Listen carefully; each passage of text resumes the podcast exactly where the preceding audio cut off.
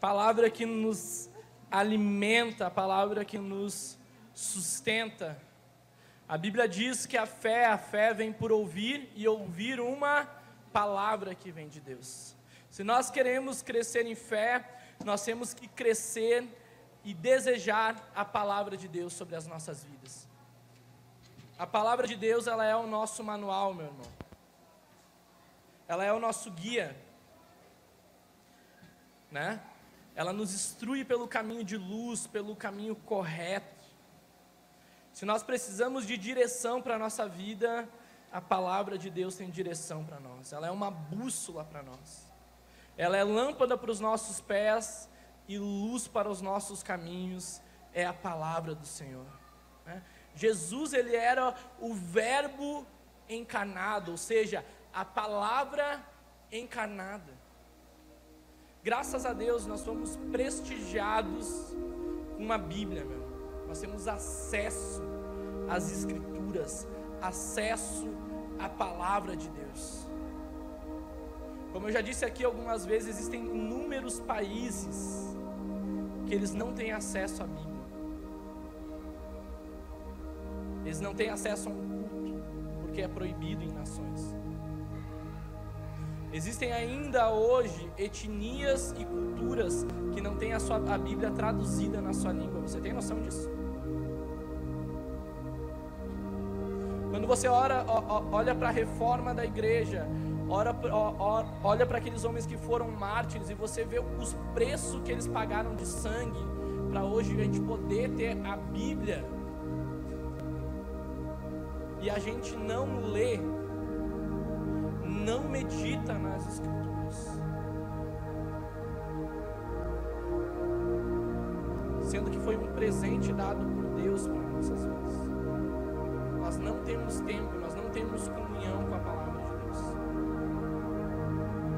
É, você precisa, e eu também preciso, crescer com amor pela palavra de Deus. Amém? Precisamos, meu, precisamos. Você não olhe as notícias aí. Gente que é presa por causa da Bíblia, torturada. Existem irmãos em países, sabe como é que eles lêem a Bíblia? Quando encontram uma Bíblia, eles têm que rasgar as páginas para não encontrar, e eles têm que ir trocando as folhas da Bíblia. Então nós temos que amar a palavra de Deus, meditar nas Escrituras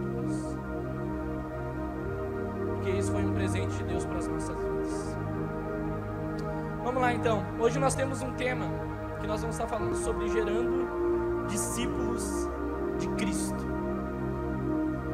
Então nós vivemos dias difíceis, né? dias complicados, guerras,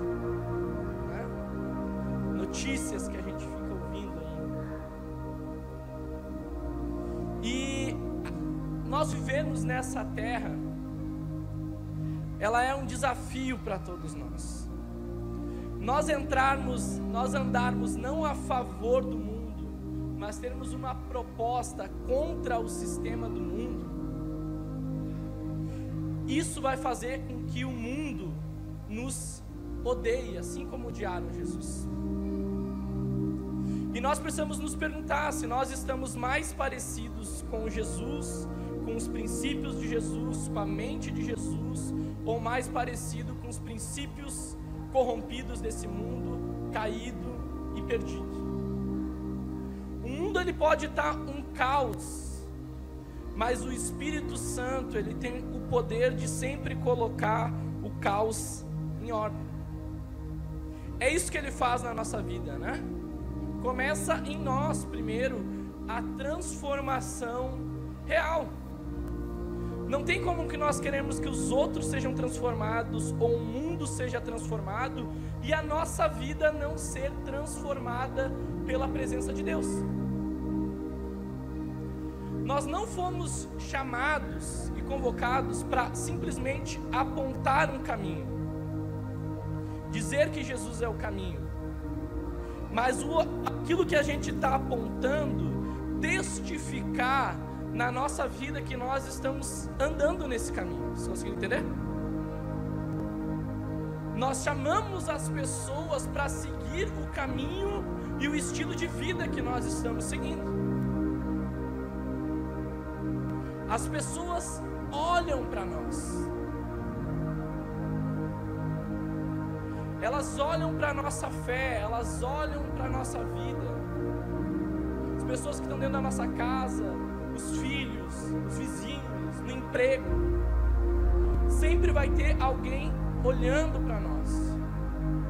E nós precisamos nos perguntar se as nossas atitudes, ela tem, tem sido um exemplo a ser seguido ou ela é um exemplo a não ser seguido. É, faça o que eu, que eu digo, mas não faça o que eu faço. Isso não tem nada a ver com o Evangelho. Pelo contrário, o Evangelho nos chama de uma vida de hipocrisia se vivemos assim. Uma vida falsa. Se você for pegar na Bíblia o que, que significa a palavra, a palavra hipocrisia, você sabe o que significa? Significa ator de peça teatral. Ela está falando sobre uma vida de fingimento, uma vida fajuta, uma vida falsa. Que não é o que Deus, Jesus não morreu na cruz para nós vivermos uma vida falsa. Pelo contrário, Ele nos chamou para uma vida verdadeira. E 1 Coríntios 11, 1, olha o que a Bíblia nos diz. está pequeno, né? Alguns consigam, vou ler aqui. Diz assim: Tornem-se meus imitadores, como eu sou de Cristo. Quem disse isso foi o apóstolo Paulo. E deixa eu fazer uma pergunta para vocês, e é a mesma pergunta que eu faço para mim. Será que nós temos coragem, ousadia, para pedir para as pessoas seguir o nosso modelo de vida? O nosso modelo de fé, a maneira com que nós andamos, o nosso caráter, meu irmão, ele é um modelo a ser seguido? Se as pessoas fossem seguir da maneira com que nós estamos andando e vivendo, será que somos um bom exemplo ou um mau exemplo? Vamos lá, vou ir um pouquinho mais, mais fundo aí com você. Talvez você ache que é um bom exemplo, mas se você for comparar com as Escrituras, talvez seja um péssimo exemplo. Achar que é bom, todo mundo aqui talvez ache que é bom. Ou que não tem nada para ser transformado na, na nossa vida. Mas esse modelo de fé, meu irmão, a maneira com que nós vivemos, precisa ser um exemplo, amém? Vamos lá então. Será que nós podemos dizer me imitem, me sigam? Quando nós falamos de discípulo, né, que Jesus ele nos manda fazer discípulo, significa aprendiz. São pessoas que seguem a Cristo e quando nós continuamos seguindo a Cristo, nós estamos sendo transformados e aperfeiçoados na nossa vida. Nós seguimos Jesus como e quando nós entregamos a nossa vida para Jesus verdadeiramente, nós somos como um vaso na mão do oleiro, meu irmão pronto para ser transformado em todas as áreas da nossa vida. Se for necessário ser quebrado e ser feito de novo, que assim seja em nós.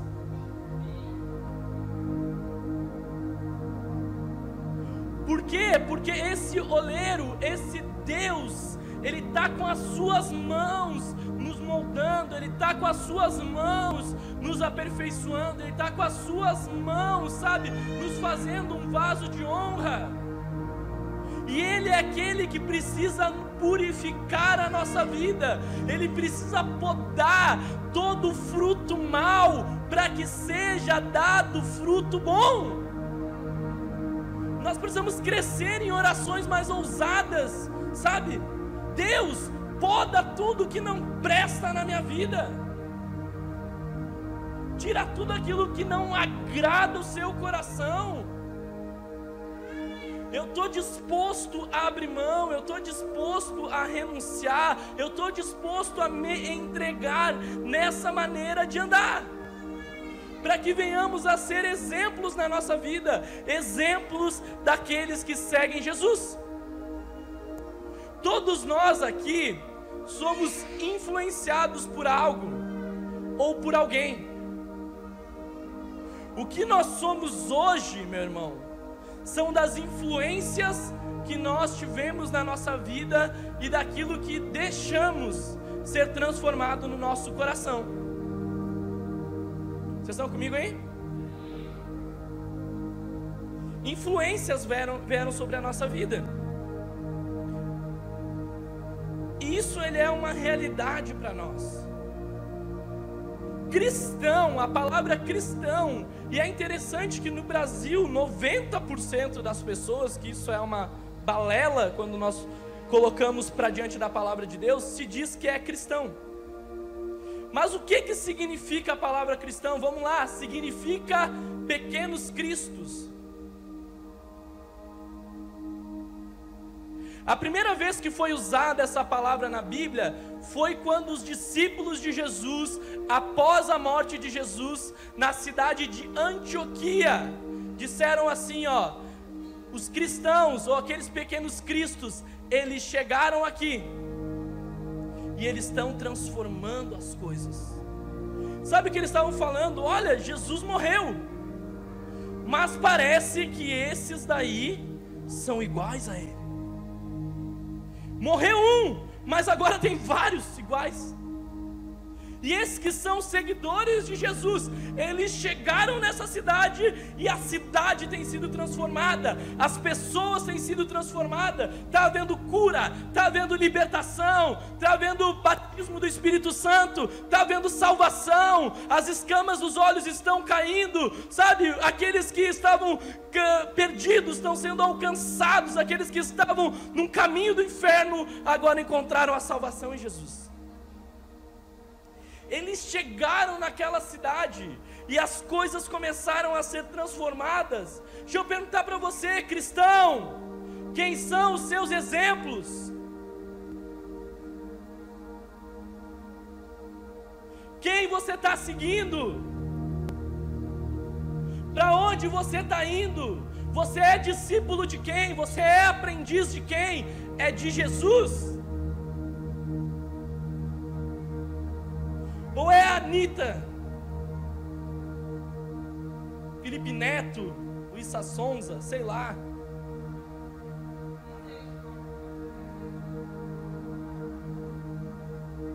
Montão de música ruim, com influência ruim, que a gente vai dando liberdade entrando no nosso coração, não cuida o que entra nos olhos, não cuida o que entra no coração e acha que não está sendo influenciado em nada.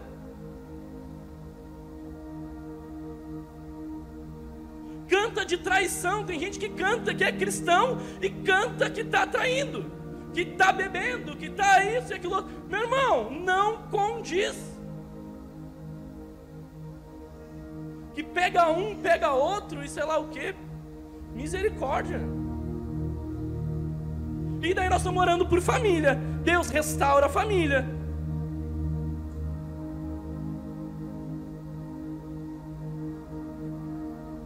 Nós precisamos endireitar os nossos pés, meus irmãos. Nós precisamos que a nossa vida é, ela seja influenciada por homens e mulheres que tenham caráter, caráter e cheios do Espírito Santo de Deus. Pessoas que confrontem os nossos pecados, que confrontem os nossos erros, que confrontem as nossas falhas. Sempre, se sempre passarem a mão na nossa cabeça, meu irmão, não vão mudar nunca. Você não vê Jesus passando a mão na cabeça de ninguém. Quem era discípulo, estou falando de para discípulo aqui, estou falando para cristão, amém? Jesus não passava a mão na cabeça de um discípulo. Ele dizia assim: ó, vocês querem ir embora? Vão. Eu tenho propósito, eu tenho caminho, eu tenho direção. Tá difícil demais, tá apertado demais. Ele continua indo. A obra continua acontecendo. E nós precisamos reavaliar a nossa fé, porque nós nos batizamos. E o que, que significa batizar? Significa morrer para o mundo e nascer para Cristo. Mas daí batiza, mas não morre. Batiza e não renuncia. Batiza e não quer ser transformado. Nós precisamos entregar a nossa vida verdadeiramente para Jesus.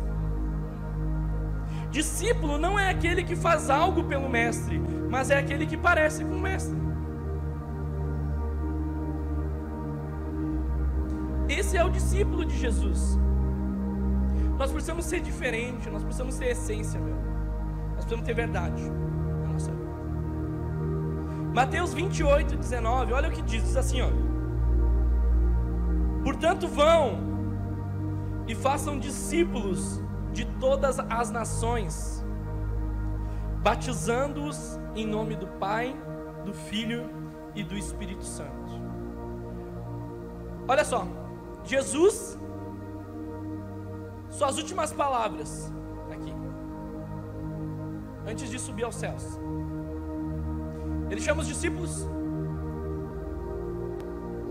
e ele dá para quem é discípulo, tá certo? Para quem é cristão, para quem é seguidor de Jesus. Ele pega e diz assim, ó, ele não está dando, ó, se vocês quiserem, tá certo? Agora vocês vão lá e passem para frente tudo que vocês receberam. Mas é só se quiserem. Se vocês quiserem agora, vocês pregam. Agora, se vocês quiserem, vocês façam discípulos. Não, você não vê uma pergunta, você não vê uma abertura para um discípulo dizer não ou dizer sim. Ele está dando uma ordem, ele está dando uma direção. Porque logo discípulo precisa ter uma característica quem é discípulo. Discípulo obedece. Tá certo? Quem é discípulo de Jesus obedece o seu Senhor. Agora, quem não é discípulo, está nem aí para a vontade do Pai, está nem aí para a vontade de Deus. Discípulo obedece e segue a ordem de Jesus e anda pelos caminhos que o Senhor está nos direcionando. Amém? Então vamos ler junto aqui Lucas, capítulo 5, do versículo 1 a 11.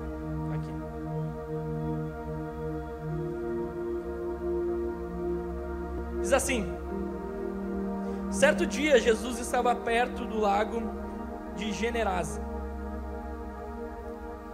E uma multidão o comprimia de todos os lados para ouvir a palavra de Deus. Viu à beira do lago dois barcos deixados ali pelos pescadores, que estavam as suas redes, que estavam lavando as suas redes. Entrou num dos barcos, o que pertencia a Simão, e pediu que eu afastasse um pouco da praia. Então sentou-se e do barco ensinava o povo. Tendo acabado de falar, disse a Simão: Vá para, a, a, vá para onde as águas são mais fundas, e todos lancem as redes pa, para a pesca. Simão respondeu: Mestre, esforçamos-nos a noite inteira e não pegamos nada. Mas porque és tu que está dizendo isto, vou lançar as redes. Quando fizeram, pegaram tal quantidade de peixes que as redes começaram a rasgar-se. Então fizeram sinais aos seus companheiros no outro barco, para que viessem ajudá-lo. E eles vieram e encheram ambos os barcos a ponto de quase começarem a afundar. Quando Simão viu Pedro, não, quando, quando Simão, Pedro viu isso, olha só. prostrou-se aos pés de Jesus e disse: Afaste de mim, Senhor, porque sou um homem pecador. Pois ele e todos os seus companheiros estavam perplexos com a pesca que haviam feito, como também Tiago e João, os filhos de Zebedeu, sócios de Simão. Então Jesus disse a Simão: Não tenha medo, de agora em diante você será pescador de homens. Eles então arrastaram seus barcos para a praia, olha só, deixaram e o seguiram, deixaram tudo e o seguiram. Então, para nós gerarmos discípulos de Cristo, primeiro ponto, nós precisamos de maneira intencional ganhar os perdidos. Lucas ali 5:1 diz assim, ó, certo dia Jesus estava perto do lago de Genezaré.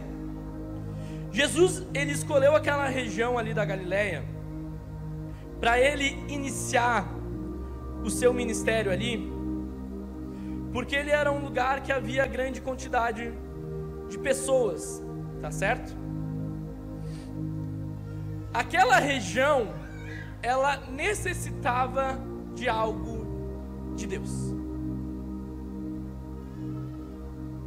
Necessitava da presença de Jesus. Jesus, ele não ia para lugar algum sem ter propósito. Jesus ele não fazia as coisas por acaso. Jesus ele tinha propósito. E ali ele estava naquele lugar para cumprir uma missão. E no meio daqueles pescadores simples, transformar a vida de pescadores para se tornarem discípulos.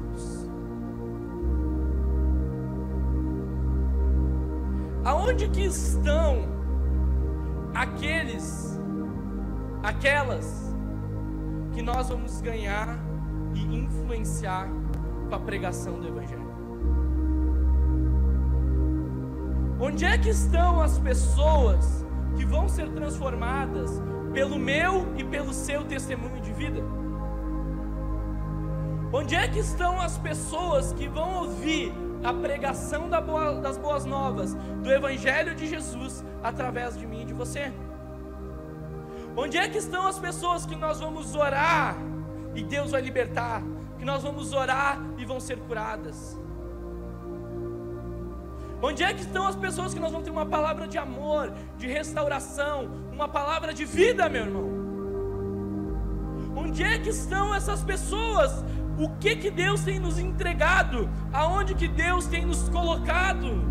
Deus nos deu essa igreja, Deus nos deu essa região, Deus nos deu essa esse local para nós influenciarmos com a luz de Jesus.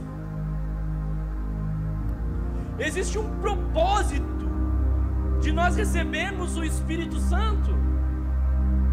Existe um propósito de nós virmos aos cultos e não é simplesmente para Deus nos abençoar,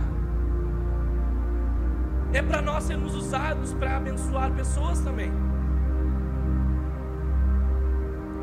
A nossa vida, o que Deus tem feito, vai fazer com que pessoas sejam influenciadas pelo testemunho de transformação em nós. Será que a luz que nós temos está se apagando? Será que a luz está brilhando na escuridão? Será que o sal que nós somos ainda dá gosto ainda? Tem gosto ainda ou se perdeu o gosto? A Bíblia diz que quando o sal perde o gosto, ele não tem mais propósito.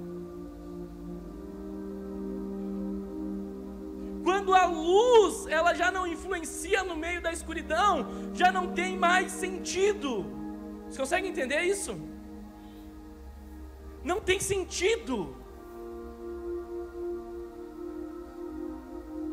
Nós precisamos ser diferentes e permitirmos que o Espírito Santo transforme a nossa vida diariamente, todos os dias, pela verdade de Jesus o nosso coração precisa ser cheio da presença de Deus, precisa ser cheio de vida.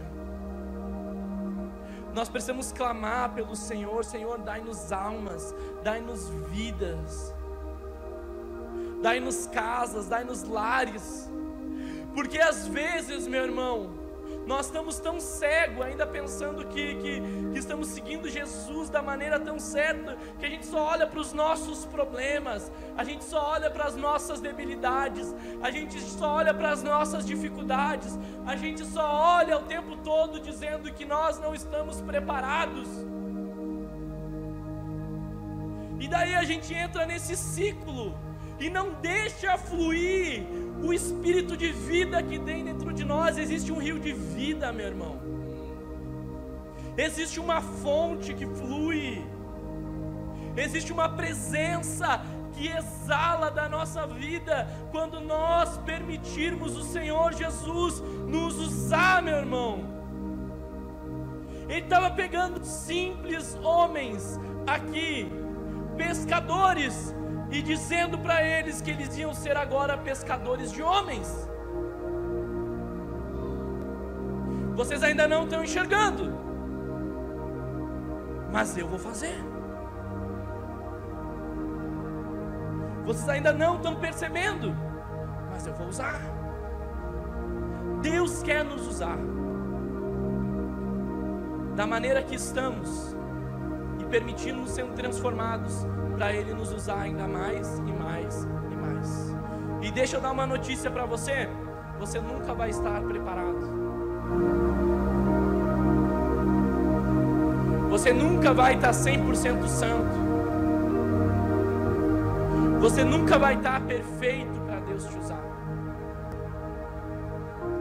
E Deus nem espera isso. Porque Ele conhece das debilidades, e das dificuldades do nosso coração. Mas precisa ter dentro do nosso coração, meu irmão, um anseio pela presença do Espírito, um anseio para Deus nos usar, meu irmão. Existem pessoas que estão escravas, escravas, perdidas, sem esperança, sem vida, sem desfrutar do Espírito Santo, sem salvação. E nós temos o remédio nós temos a solução para esse mundo caído e perdido, nós temos a verdade que é Jesus, e o que que nós temos feito com isso? Muitas vezes, nada. A luz que nós temos está se apagando, o sal está perdendo gosto, a presença do Espírito está sufocada. A Bíblia diz assim, ó, não apagueis o Espírito Santo. E tem como que se apaga o Espírito Santo? É sufocando, é deixando de obedecer, deixando de fazer a vontade de Deus. A Bíblia também diz: não entristeceis o Espírito Santo. Tem gente com estilo de vida que está entristecendo o coração de Deus.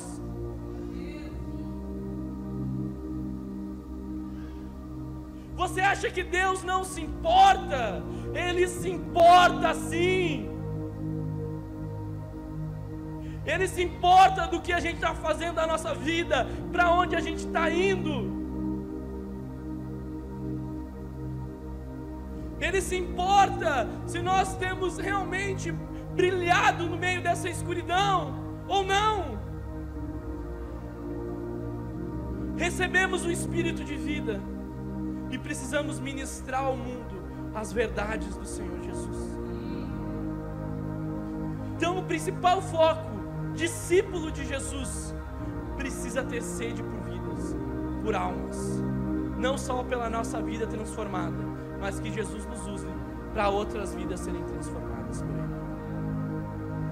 Segundo ponto aqui, despertes na, nas pessoas o desejo pela palavra de Deus. Continua o versículo 5, agora a segunda parte diz assim: ó, E uma multidão o comprimia de todos os lados para ouvir a palavra de Deus.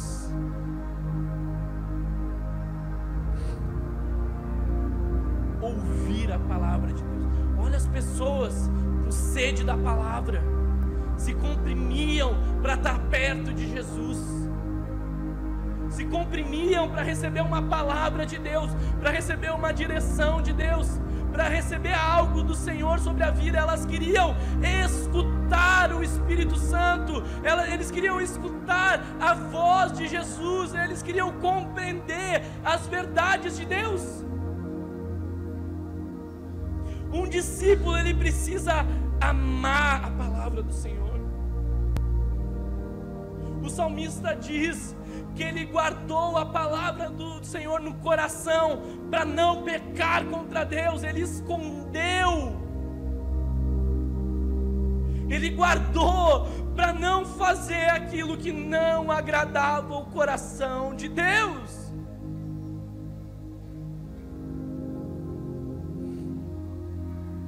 Nós precisamos receber a palavra do Senhor, ouvir Deus.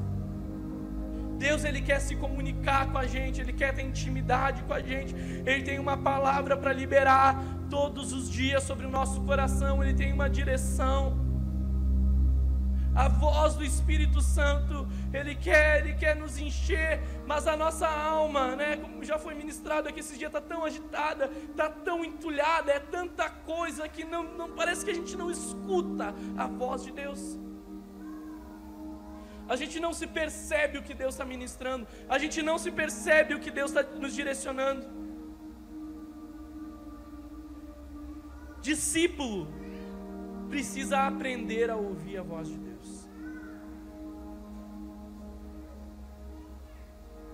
precisa crescer em maturidade. Discípulo precisa amar e clamar: Deus, fala comigo. Eu vou ouvir, e eu vou ouvir, e eu vou obedecer. Eu vou ouvir e eu vou seguir. Mas muitas vezes nós estamos nos aproximando de Deus, querendo ouvir o que a gente anseia ouvir. É tão fácil a gente dizer que Deus falou o que Ele não falou.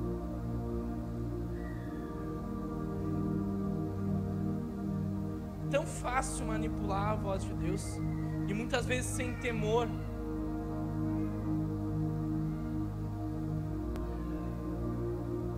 Nós não queremos, meu irmão, manipular a voz do Espírito Santo. Nós precisamos ser um canal que flui a palavra. E precisamos ter os nossos ouvidos atentos para receber a palavra. Ele diz que as minhas ovelhas ouvem a voz do pastor. Vocês já leram isso na Bíblia? Ovelha ouve, ovelha obedece.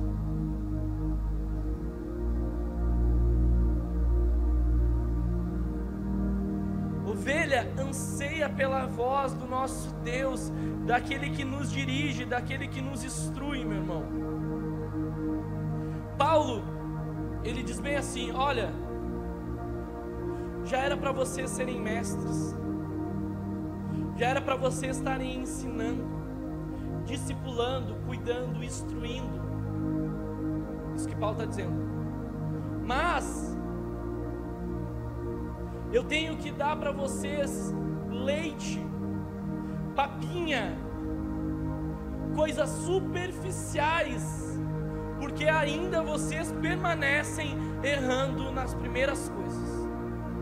Eu tinha tanta revelação para dar, eu tinha tantas coisas mais profundas, eu tinha tantas coisas para ensinar, para instruir, para revelar, mas eu tenho que falar as mesmas coisas de novo, porque parece que vocês não crescem.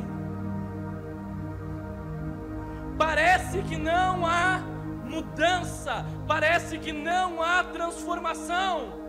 E daí tem que se falar a mesma coisa sempre, não é criança, não é assim, você quem tem filho aí menor tem que dizer a mesma coisa sempre. E parece que Deus está falando a mesma coisa sempre. Porque tem crente, tem cristão, tem gente que se diz discípulo, mas não quer obedecer, não quer ser levado no nível de obediência radical para andar com Deus.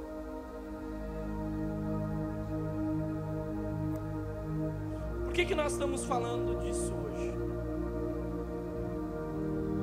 Porque Deus quer te levar para um novo tempo e para um novo ciclo na sua vida. Deus quer te tirar do superficial, quer te tirar da papinha e quer te dar coisas sólidas e revelação mais profundas de quem Ele é. Deus quer se revelar para você. Deus quer instruir a sua vida, direcionar a sua vida. Mas entenda algo, a Bíblia tem princípios que ela diz que aquele que não é fiel no pouco não vai ser colocado no. Mas parece que Deus fala umas coisas tão simples para nós que a gente sabe que tem que obedecer. Tem coisas tão simples que a gente sabe que precisa mudar, coisas tão simples que a gente precisa, sabe que precisa vencer. Tem tanta gente que começa processo de mudança, mas burla os processos de mudança. Começa, mas não continua a mudança. E daí o que a gente quer? A gente não está obedecendo o que Deus já nos disse, o que Deus já nos falou, mas sabe o que a gente quer? A gente quer que venha um anjo que vai nos revelar o futuro, que vai nos revelar uma nação. A gente quer que a voz de Deus seja tão clara, a ponto de nos levar por direção e por os caminhos, meu irmão. Tão profundos, mas nem o superficial a gente tem obedecido. Vocês já ouviram falar quando Paulo se converteu, né? E ele ficou três dias em jejum três dias cegos. Quem é que conhece essa história aqui? Levanta a mão. Ele estava cego, estava numa casa, e a Bíblia diz que havia um homem chamado Ananias. E olha como é que Deus vem para Ananias. Ananias, olha só a voz de Deus. Eu quero que você vá em tal rua, pegue tal lugar, entre em tal, assim, dá uma direção, parece um GPS, meu irmão, quando você lê. Entre em tal casa, lá vai estar tal homem, e eu quero que você ore por ele, ore por ele, porque eu vou usar a vida dele. Olha o nível de direção de voz de Deus de GPS, meu irmão. Você sabe que eu estou falando de GPS, né? Pegue lá, entre lá, faça aqui, tal, vai estar tá, tá assim, vai ter assim, faça isso. Você acha que Ananias era um homem para chegar num nível de Deus pedir uma coisa tão direcionada para ele, tão reta, era um homem que desobedecia nas coisas tão simples? Por que, que vai haver uma grande revelação, meu irmão? Se nós não estamos obedecendo nem o beabá, nós não estamos cumprindo nem os princípios elementares da nossa fé, nem, nem o início daquilo que Deus está nos chamando para a caminhada, nós estamos fazendo, mas nós ansiamos por grandes coisas.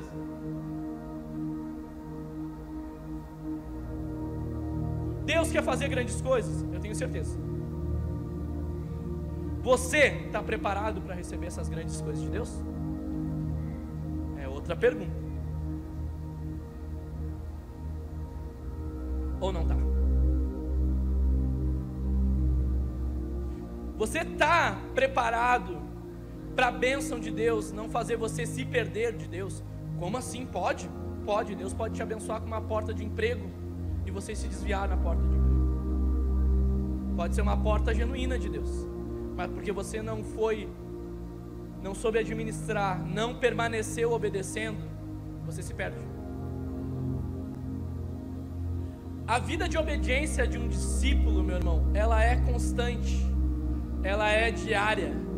Todos os dias Deus tem algo novo para ministrar sobre as nossas vidas, para nós obedecermos. Seja uma ligação, seja abençoar a vida de alguém, seja dar um presente. É tão bom nós temos resposta na vida dos outros, meu. É tão maravilhoso nós termos resposta na vida dos outros. Você chegar em alguém e a pessoa dizer: Eu estava orando por isso, e você ouviu Deus, e você respondeu aquilo que Deus estava orando, que Deus queria manifestar sobre a vida daquela pessoa. E Deus nos usa. Mas a gente quer só receber resposta. Nós não queremos resposta na vida de ninguém. Nós queremos que venha um milhão na nossa conta. Mas se Deus nos pedir para nós dar um milhão para alguém, daí complica obedecer.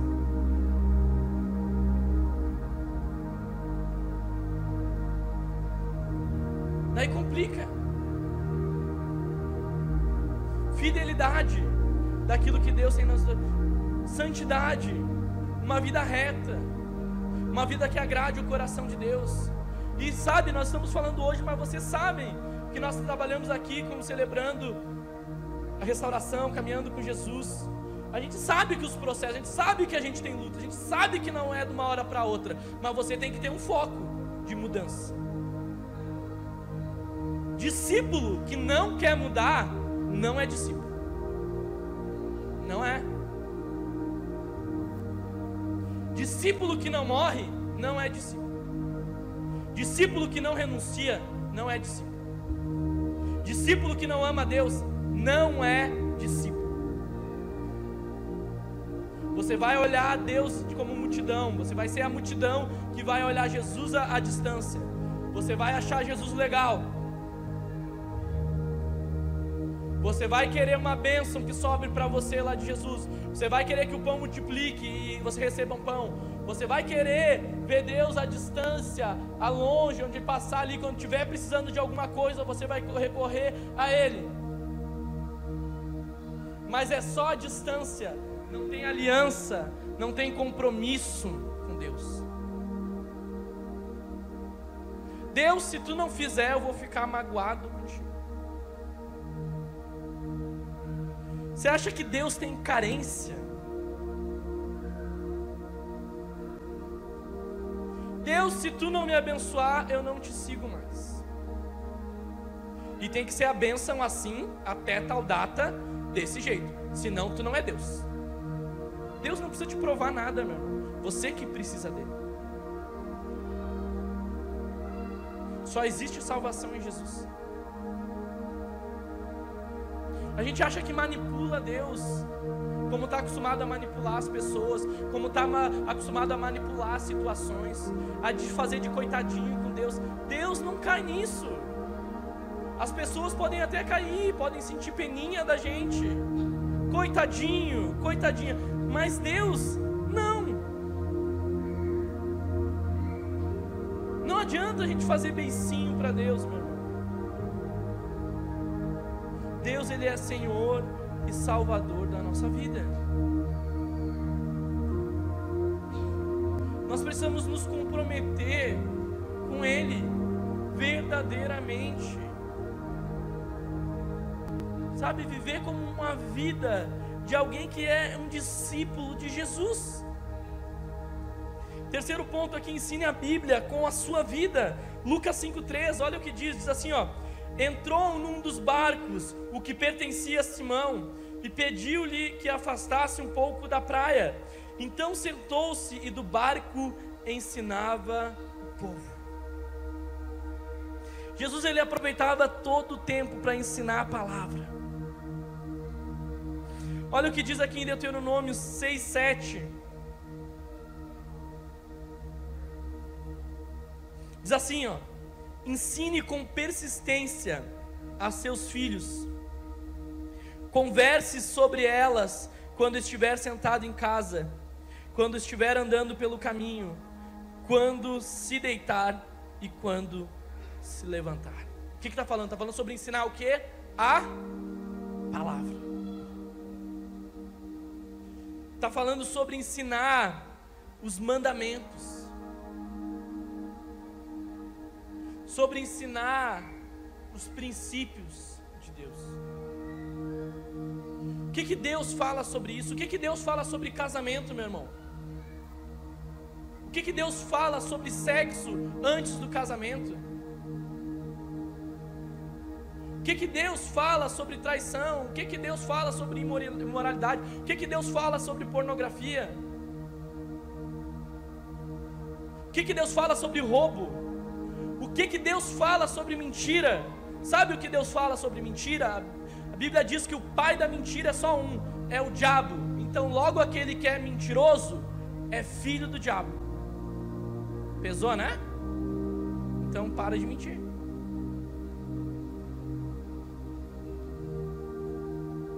Deus não tem pacto com a mentira.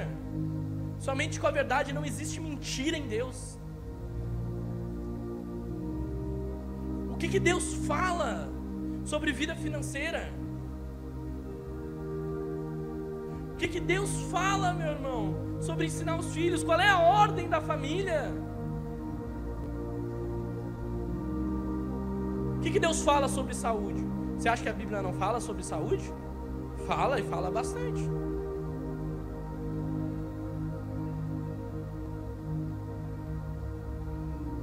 Que a Bíblia diz sobre os últimos tempos? O que, que a palavra, a palavra diz, meu irmão? A palavra ela nos ensina. Amém? Ela nos instrui. Mateus 20, 23, 15 diz assim: ó. Ai de vocês, mestres da lei, fariseus. Eu sempre não consigo falar essa palavra direito. Hipócritas porque percorreram terra e mar para fazer um convertido, e quando conseguem, vocês se tornam duas vezes mais filho do inferno do que vocês. Meu Deus! O que, que ele está falando? Ele está pegando os religiosos daquela época, ele está pegando os fariseus, os saduceus, que era um tipo de pessoa que parecia ser discípulo, parecia ser de Deus, só parecia, porque eles mesmos que pediram, né, e clamaram para crucificar o próprio Deus. Mas pareciam. Eles viviam uma vida falsa. Jesus chama eles de sepulcro caiado, ou seja, vocês têm aparência, mas por dentro a coisa está complicada.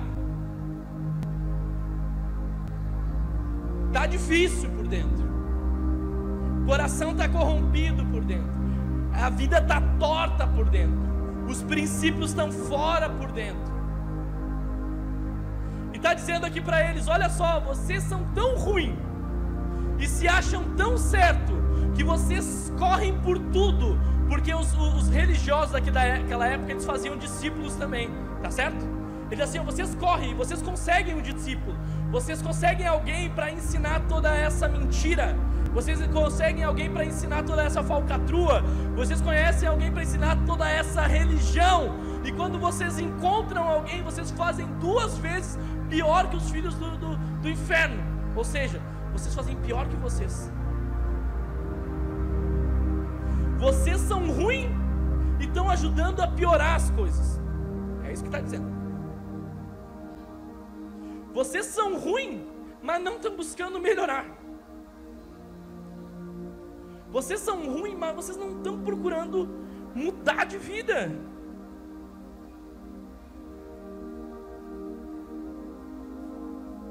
Nós precisamos ser movidos pelo Espírito de Deus, amém?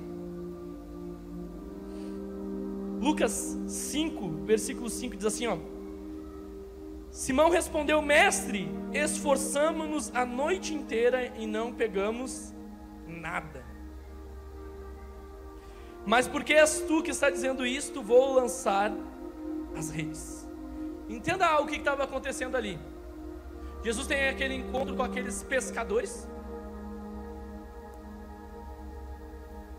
Eles estavam frustrados. Eles tentaram de todas as formas. E eles não estavam conseguindo nada. A vida frustrada estavam perdidos. Sabe o que eles estavam perdidos? De tantas vezes tentar. Talvez seja a tua situação aí nessa noite. Estavam frustrados de tentar de várias maneiras e não deu certo. Tinham experiência, sabiam, mas estava faltando algo na vida deles. O que estava faltando? fé, estava faltando obedecer, estava faltando uma palavra de Deus, estava faltando uma direção, estava faltando eles largar as armas deles e pegarem as armas do Espírito Santo. Estava faltando eles obedecerem a Deus, estava faltando eles viver na dependência do Espírito Santo, estava faltando não a vontade deles, mas a vontade de Deus se manifesta, meu irmão. A Bíblia já nos diz em Zacarias 4:6, não por força, nem por violência, mas pelo meu espírito, diz o Senhor do exército. O que, que Deus está dizendo aqui nesta noite? Ei, discípulo, ei, cristão, larga o controle. Ei, discípulo, ei, cristão, ei, crente, quem disse que tem que ser do teu jeito? Quem disse que tem que ser do teu tempo? Quem disse que tem que ser da tua forma? Quem te falou isso? Te ensinou isso? Ei, para! Para! Perca as razões um pouco. Quebra o orgulho um pouco. Quebra a prepotência um pouco. Quebra a arrogância um pouco. E aprenda a depender do Espírito Santo de Deus. Perca o medo. Deixa Deus cuidar. Ou você tem o controle da sua vida, ou Deus tem o controle da sua vida. Dois não dá certo. Ou Deus te guia, ou você segue sendo independente e vivendo da maneira que você quer viver. Não tem espaço para dois mandar.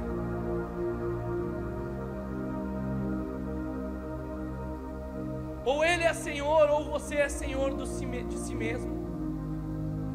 O teu ventre, a Bíblia diz, ah, esse tipo de pessoa que vive dessa forma, ele diz assim: ó, o teu Deus não é, não é Deus criador dos céus e da terra, diz assim: ó, o teu Deus é o teu próprio ventre. O que, que ele está dizendo? Está dizendo que o teu Deus é fazer o que te dá na telha. Teu Deus é viver da forma que você quer viver é viver do jeito que você quer viver. Ou nós entregamos a nossa vida e clamamos pelo Espírito Santo, nos enche, nos mude, nos transforma, aviva a tua obra em nós, Senhor. Tenha misericórdia de nós, leva a um arrependimento genuíno, a uma mudança verdadeira, ou nós não vamos conseguir sempre seguir Jesus. E você não pense que Deus não te ama por causa disso. Porque a Bíblia diz que o pai corrige os filhos que ama. Você não é mãe, você não é pai e você não corrige seus filhos? Por que, que você corrige? Porque você ama. Porque você quer o melhor caminho. Você quer a melhor instrução. Você acha que Deus, que Ele é muito melhor do que a gente, Ele não vai corrigir os seus filhos. Mas Ele também diz assim: ó, se o filho, que se diz filho, não aceita a correção de um pai e diz assim: ó, logo você não é filho, você é bastardo. Porque para Deus, filho obedece o pai. Deus não tem filhos desobedientes. Deus não tem filhos rebeldes. Deus tem filhos que amem o coração de Deus, que querem seguir o caminho do Senhor, que querem viver uma vida sendo transformada pela presença do Espírito Santo. Na dependência do Espírito Santo. Na força que vem do céu sobre as nossas vidas. Quero convidar você a ficar de pé. Tem mais bastante coisa aqui para falar. Mas eu vou orar a Deus, vamos ver se a gente acaba no próximo culto ou tem outro tempo.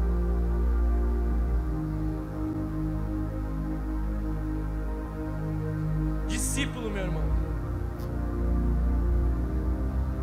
Certa vez a Bíblia nos conta, fica comigo, e, e esse é o tempo agora aqui, amém? Fica comigo aqui.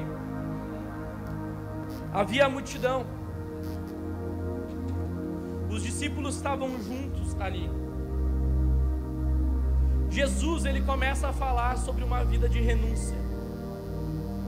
Jesus começa a falar sobre uma vida de morte. Jesus começa a falar sobre uma vida de entrega. O que começa a acontecer naquele exato momento? Um montão de gente diz assim: ó, tá muito duro o que Jesus está falando. Sabe o que eu vou fazer? Eu vou embora. E começaram a ir embora um montão de gente. Mas Jesus ele olha para os discípulos. E se você é discípulo, ele está olhando para você agora nesse momento. E ele diz assim para os discípulos: Olha só, vocês também não querem ir embora, não? Vocês também não querem seguir outro Deus? Vocês também não querem seguir outro caminho? Pedro olha para Jesus e diz assim: ó, para onde iremos, Senhor? Se só tu tens a palavra de vida eterna. Pode ser duro, pode ser difícil, e Jesus nunca falou que ia ser fácil. Jesus nunca disse que nós não íamos ter aflições, dificuldades, que nós não íamos passar por problemas. Não, Ele nunca disse isso. Isso não é promessa de Deus para as nossas vidas, não. Pedro olha e diz: Para onde eu vou? Se só tu tens as palavras de vida eterna, ele está dizendo: Olha, pode ser difícil, a porta é estreita, tem uma cruz para eu levar todos os dias, exige uma renúncia diária sobre o coração, sobre a vida, coisas precisam ser deixadas para trás, mas não existe outra solução. Eu vou seguir Jesus até o fim. Eu não redo o pé de ti, Jesus. Eu vou pegar o pacote completo de Jesus. Eu não quero Jesus parcelado. Eu não quero só as bênçãos de Jesus, eu quero Jesus. Tá certo? Eu quero a pessoa de Jesus. Eu quero o relacionamento com Jesus. Eu quero a vida com Jesus. Eu quero a presença de Jesus. Eu quero aprender os caminhos de Jesus. Feche seus olhos, o Senhor está ministrando no seu coração agora, discípulo. Existe uma palavra do seu coração que o Senhor está colocando duas portas para você aí.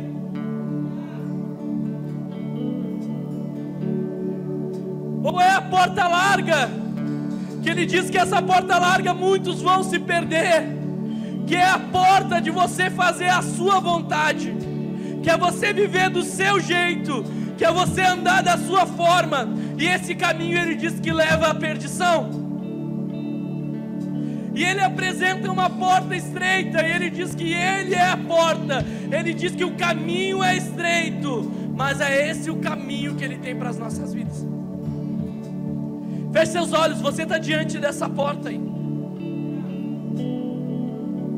Você está diante de uma decisão da sua vida de ser um discípulo, de ser um seguidor de Jesus, de mudar, deixar o Espírito Santo mudar Ninguém aqui está dizendo que é pela força do braço, é pela dependência do Espírito Santo. Mas ah, existe mudança no Evangelho, existe transformação no Evangelho, e o Senhor quer liberar uma transformação real sobre a sua vida. E Ele está dizendo assim: ó, vem e me segue, discípulo. Vem e me segue, discípulo. É isso que Ele está dizendo. Ele olha para os discípulos e Ele diz: ó, vem e me segue.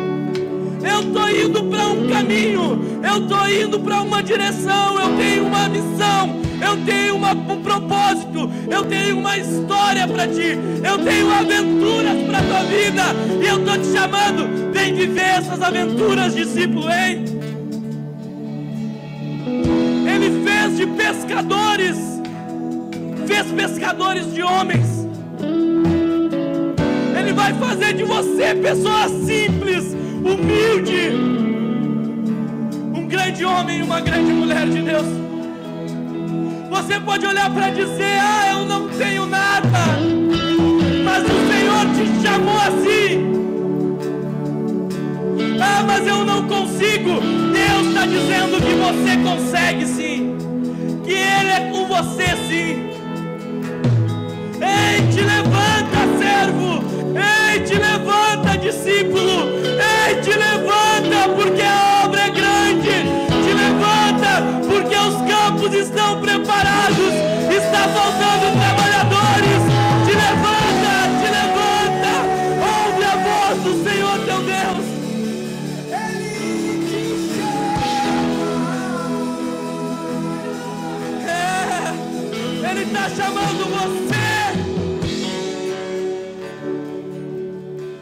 Você que está aqui. Se você quer seguir Jesus com toda a sua vida, com todos os dias do seu coração, com entrega, com renúncia, com verdade, com amor a Ele.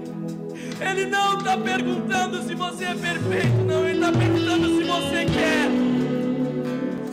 Se você quer, levanta suas mãos para o céu e diga: Eu estou aqui, Jesus.